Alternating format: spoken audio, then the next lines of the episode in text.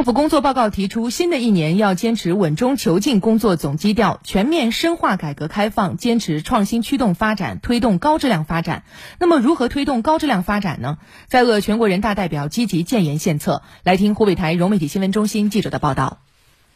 推动高质量发展，源头创新最重要。今年的政府工作报告围绕深入实施创新驱动发展战略，巩固壮大实体经济根基，亮出实招。提出实施基础研究十年规划，强化国家战略科技力量，支持各地加大科技投入等等。全国人大代表马新强建议，以华中科技大学牵头，联合优势科研力量，以武汉光电国家研究中心和湖北光谷实验室为基础，创建光谷国家实验室。光谷实验室今年的任务是聚焦四到五项卡脖子问题，与相关企业展开。联合科技攻关，力争二零二五年取得一批有重要影响力的原创成果。通过建设光谷国家实验室，更能广泛的吸引高层次创新资源，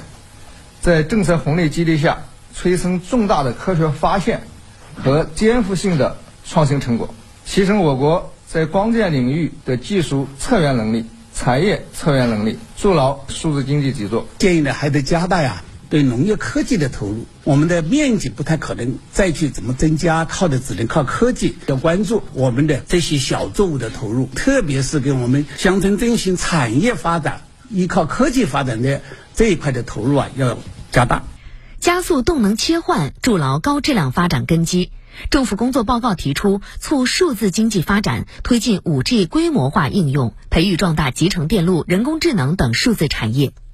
丁烈云代表提出，发展数字经济，关键是突破工程软件自主研发的技术瓶颈。总理的报告也提到了，促进这个产业数字化的转型，你要建立智慧的基础设施、智慧的城市，你要就用软件来进行设计，这是我们数字经济发展的今后的一个趋势。希望呢，发改委啊、财政部、科技部能够大力的、持续的。来支持我们国家的工程软件的自主研发工作，尽早的突破这一卡脖子的瓶颈。存储呢是数字经济中间呢至关重要的一个基础的设施，关乎呢数字经济产业的这个安全呢国家的安全。希望呢就是从战略的高度来重视信息产业创新发展呢，来做顶层设计。包括存储的上中下游的产业呢，就让他们能够互相促进，然后形成一个良好的一生态呢，为打造这个万亿级的存储产业的夯实基础。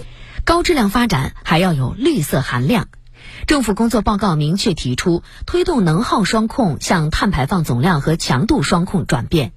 去年，全国碳交易市场上线启动，并在武汉设立唯一的登记结算系统。湖北碳市场迎来交易热潮。从这个现在绿色建筑发展的现状啊，以及碳排放这个现状来看呢，我们建议啊，国家层面支持武汉碳交易市场能够拓展新的金融业务，积极的推动绿色建筑持有方作为碳交易市场的主体，产生的核证减碳量官方认证后纳入市场交易。并可作为质押担保条件进行融资贷款。